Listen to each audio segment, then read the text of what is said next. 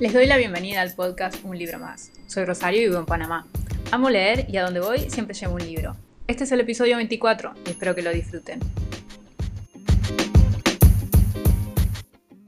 En el episodio de hoy les voy a hablar de un libro de fantasía. La fantasía actual, o por lo menos la fantasía que es épica, digamos, hay un nombre que resuena mucho si, si están familiarizados con el tema de, de fantasía y es el autor Brandon Sanderson. La mayor parte de sus libros si no creo que todos, la gran mayoría de sus libros están publicados por Nova Editorial y este libro del que les voy a hablar hoy también está publicado por Nova Editorial. Pero Brandon Sanderson es un escritor que tiene series eh, tiene la de Nacidos de Hijos de la Bruma, tiene la del Archivo de las Tormentas, que son unos libros gordísimos, que todo el mundo dice que son buenísimos. Yo la verdad no lo he empezado porque no he terminado con Nacidos de la Bruma, recién estoy con el primer libro. Son libros muy extensos. No esperen una forma de escribir poética, pero la construcción de los mundos que él hace creo que por eso se ha convertido en una referencia en cuanto a fantasía todas las personas que leen fantasía creo que han pasado por Brandon Sanderson. Puede que les guste más o un poco menos, pero en general es un autor que gusta mucho. Y todavía no había hablado de él más que comentar que he estado en el medio de trilogías y demás.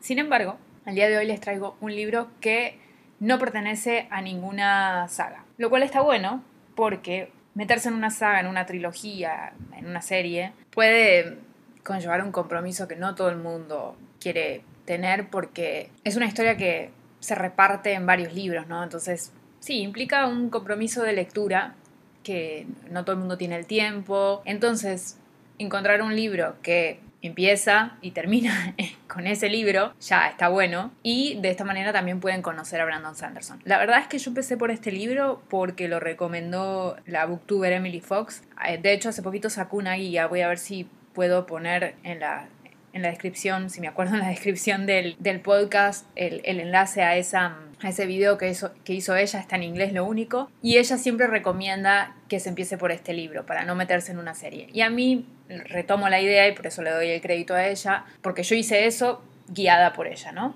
Entonces, el libro del que voy a hablar hoy es El aliento de los dioses, como digo, de Brandon Sanderson. Y en este mundo que está creado, hay incluso una, una, espada que habla, nos centramos en la historia de dos hermanas, que son hijas del rey de Idris. También aparece como personaje un dios que es muy divertido, es un complemento ideal a la historia, su, su forma de, de ver las cosas. Es un personaje que creo que acompaña bien y rompe un poco también con la historia desde otro punto de vista, ¿no? Porque no es que no, no tiene nada que ver con la historia, por supuesto que tiene que ver con la historia, pero rompe un poco con su forma de ser. Es un, dios que no quiere ser dios, que no le importa.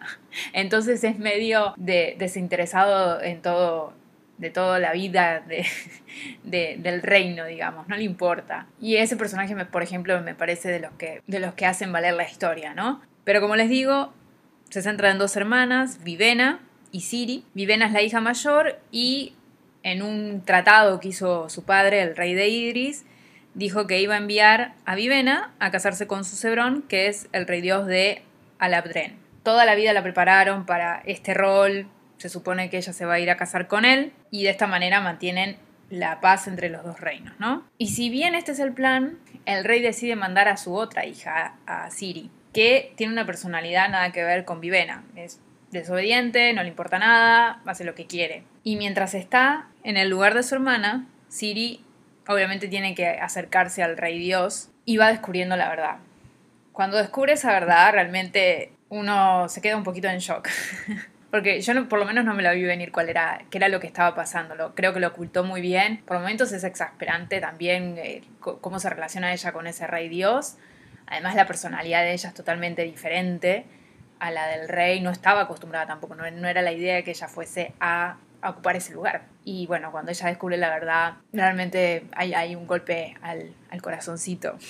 mientras tanto, mientras ella está en, en la corte, digamos, con el rey Dios, su hermana está preocupada por lo que le pueda pasar a su hermana y entonces decide irse también para Alandren, que es el reino donde está la hermana. Y ella ahí empieza a relacionarse con personas para encontrar a la hermana, ¿no? Por supuesto ella vive oculta porque si la encuentran descubren eh, lo, que hicieron, ¿no? Que intercambiaron a una hermana por otra. Y bueno, ella quiere, quiere rescatarla, Siri, por supuesto, o sea, tenemos el punto de vista de Siri, tenemos el punto de vista de Dios, tenemos el, el punto de vista de Vivena. Y Vivena es la que, por ejemplo, se relaciona con, con la espada que habla, por ejemplo, ¿no? Entonces, es un libro de 700, 800 páginas. Es un compromiso, pero bueno, por lo menos la historia está ahí. Creo que van a venir más libros, no está confirmado, pero eso es lo que escuchaba en Booktube, que vienen más libros que continúan esta historia. Igualmente se puede leer porque tiene su final, digamos, no hay ningún problema. Es un libro que yo le di cuatro estrellas. Para mí no es un cinco estrellas porque por ahí se me hizo largo y me pasó lo mismo creo con el primero de Nacidos en la Bruma. Nacidos de la Bruma, perdón. A veces eh, la parte del medio se puede tornar un poco pesada, pero lo entiendo porque es construcción de mundo, entonces hay muchas cosas que nos tienen que explicar porque tienen que ver con el aliento, con colores. hay muchas cosas en el mundo que, que, son elementos que nos tienen que explicar bien cómo funcionan y que si uno no continúa a veces la historia, por lo menos Nacido en la Bruma, te olvidas, que es lo que a mí me está pasando ahora y no he retomado la historia y tengo que leer el segundo. Lo bueno del aliento de los dioses es que está todo en un solo libro, pero en esa construcción del mundo se puede volver un poco pesada esas, esas páginas porque uno quiere un ritmo de historia. Eso sí, por eso creo que es importante la presencia, por ejemplo, del personaje del dios, porque creo que rompe un poco con todo eso. Obviamente después vamos a descubrir cuál es su rol en, la historia, pero la presencia de un, de un personaje que no le importa nada, que además anda como conquistando a las otras diosas. O sea, su rol ahí no se entiende al inicio y uno dice, pero este, ¿por qué es Dios? Después uno, obviamente, hay un porqué y, la historia cierra. Lo mismo que las hermanas. Por ahí Vivena no me interesaba tanto como Siri. Yo pensé que Vivena me iba a gustar más porque, bueno, ya está todo el tiempo en la, en la calle y nada, vive escondida, entonces tiene otra historia un poquito de mucha aventura. Pero la otra hermana está expuesta a los ojos de todo el mundo justamente porque está con el rey Dios. Y hay mucho en esa relación con el rey Dios que es muy interesante. Y como les digo, esa, esa trama que después tiene como un giro que no, no te esperabas, ¿no? Con el rey Dios. No es un, libro que me fascinó, pero, pero, al menos me convenció de seguir leyendo a Sanderson. Cuatro estrellas es una muy buena puntuación, eh, solo que no alcanzó a ser el mejor libro de Sanderson. Probablemente dicen que El Archivo de las Tormentas es la mejor obra de él. No lo sé porque no, no la he empezado a leer y eh, también va a ser un compromiso si empiezo a leer esa serie que igualmente no salió el cuarto libro el año pasado y todavía faltan. Es una serie de 10 libros creo y nada más han salido 4, entonces no sé si empezarla ahora. Independientemente de eso,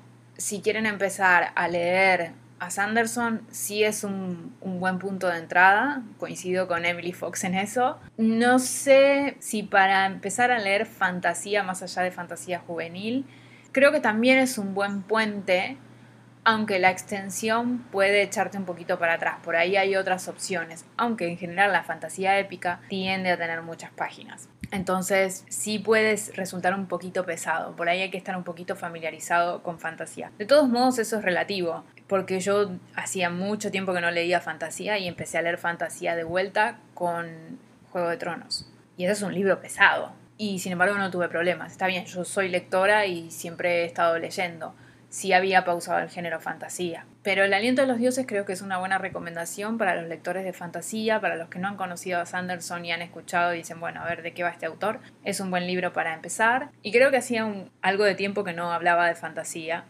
Así que quería también traerles a Sanderson, porque todavía no les puedo traer mi review de, de la trilogía de Nacidos de la Bruma, porque nada, estoy en el primero. Pero sí les puedo traer este libro. Y en la sección de un libro abierto hoy quiero hablar de cosas que acompañan una buena lectura o que acompañan la experiencia de leer.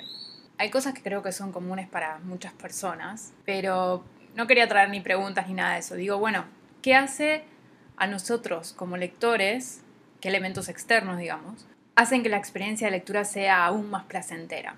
Por supuesto que si somos lectores y que nos gusta leer, el hecho de tener el libro, ya sea en audiolibro, físico, lo que sea, de estar en contacto con la historia, ya está bien, ¿no?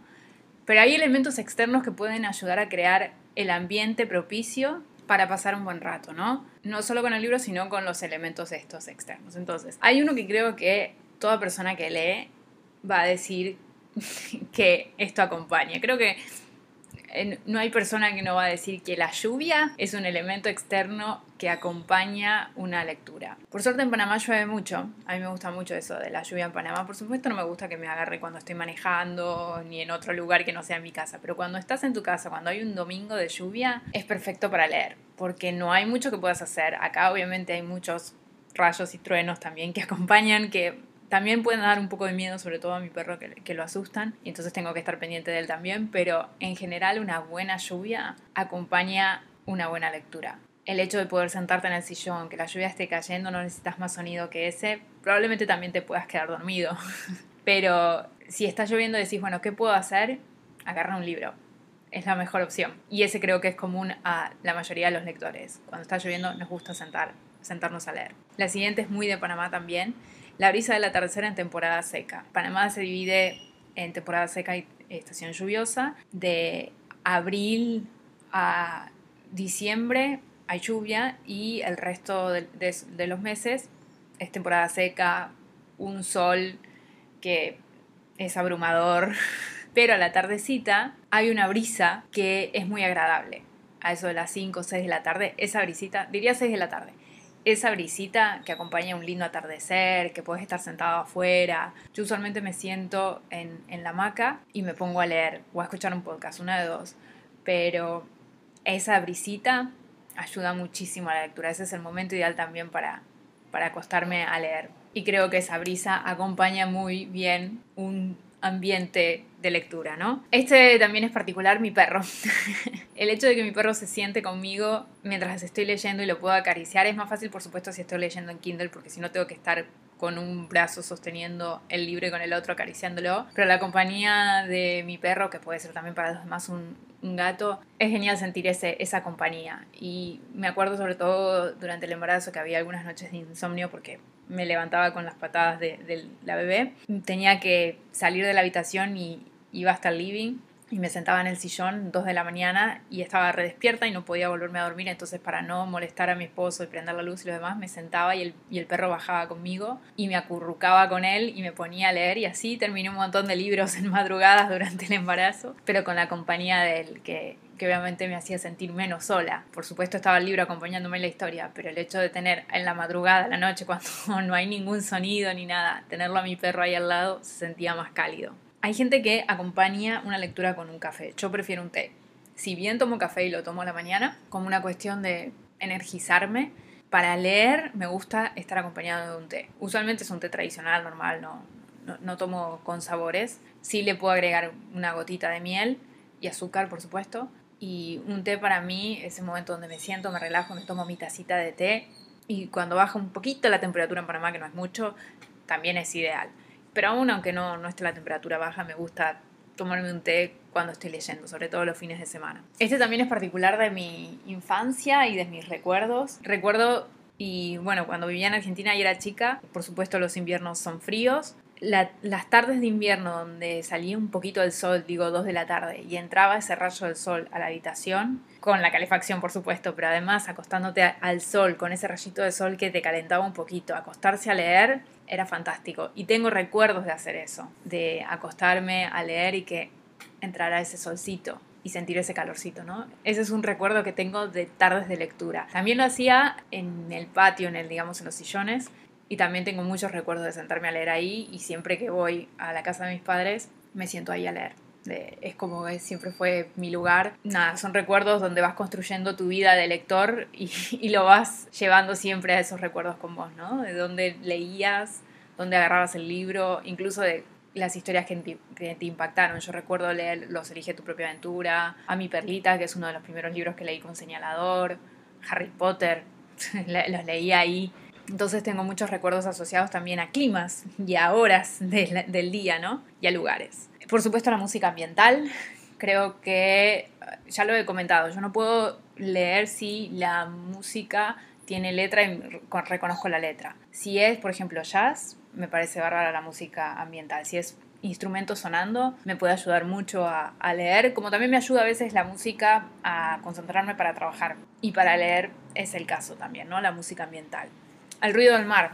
Yo en las vacaciones de verano era fanática de acostarme a leer al sol. Digo, hay que tener cuidado por el tema de, los rayos ultravioletas, pero independientemente de eso, la playa para mí es un lugar de lectura, lo mismo que cuando voy a una piscina.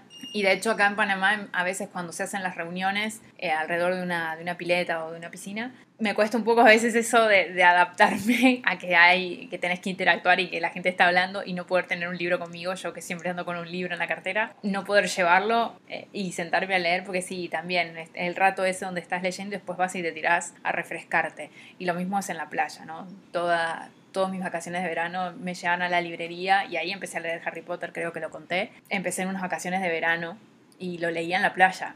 Y tengo asociado las vacaciones de verano a momentos de lectura donde más podía leer. Si bien ahora miro, pienso y digo, cuando estaba en el colegio no estaba ocupada, salvo las horas que tenía que ir al colegio y hacer la tarea. Después estaba bastante libre. E independientemente de eso, sí, las vacaciones de verano también para mí son como un momento de lectura. Y finalmente, y tiene que ver con el podcast. Y me pasaba porque me puse a pensar el objetivo del podcast y estuve pensando cosas del podcast y, lo que me costó empezar a hacer el podcast porque no, no me animaba, pese a que escuchaba otros podcasts, no, no me animaba a hacerlo, no sabía por dónde empezar, hasta que un día me largué y empecé. Sí, los primeros episodios tienen el audio pésimo, Aún hoy en día no sé si he mejorado, porque tampoco es que tengo un micrófono y tengo toda una estación para hacer el podcast. Lo hago desde mi lugar, desde lo que tengo disponible y desde lo que aprendí con el software que utilizo para hacer el podcast. Pero creo que una de las cosas que acompaña una buena lectura es poder hablar de ello, poder compartirlo. Me ha pasado en algunos momentos de mi vida donde la gente alrededor mío no lee. Me pasa hoy en día, creo también, que mucha gente alrededor mío no lee entonces yo le puedo contar por ahí a mi esposo lo que estoy leyendo y no poder hablar de los libros y decir, wow, este libro es buenísimo o este libro le faltó esto y esto. No poder recomendar libros. Porque nada, no es algo, algo que le interese a la gente que está alrededor y está bien, cada uno tiene sus intereses. Me faltaba esa parte. Y por eso salió el podcast. Y, y por, eso están, por eso están ustedes del otro lado, ¿no?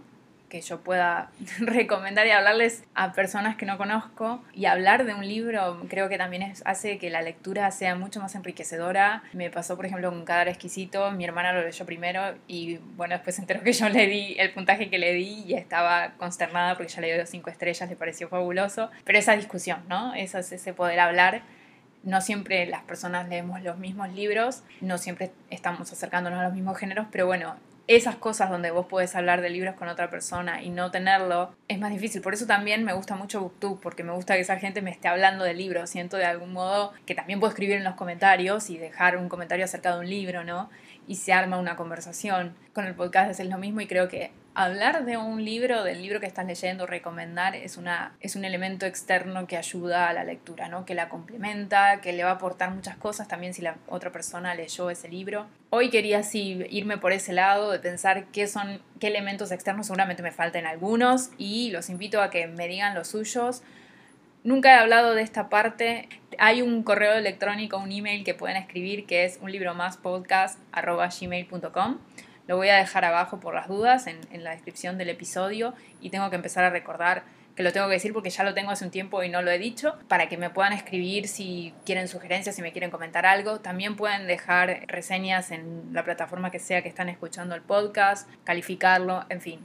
Todas esas cosas se, se agradecen porque ayudan a que el podcast lo conozca más gente. Y estoy pensando en hacerlo en Instagram, estoy un poquito reticente a eso, pero me parece que ahí también puedo ir poniendo un poquito de información y ver qué es lo que estoy leyendo y ampliar un poco el público, ¿no? Porque también el público está en otros lugares y bueno. Pero si ustedes quieren escribirme, darme una recomendación, comentarme algo del podcast, ese es el email, se los dejo. Y bueno, hasta acá el episodio de hoy. Perdón si en algún momento se escucha de fondo a mi hija está despierta, entonces hoy sí lo grabé con ella despierta y, y, está haciendo ruido, me está llamando, así que hasta acá el episodio del día de hoy. Los veo entonces la próxima semana en un libro más.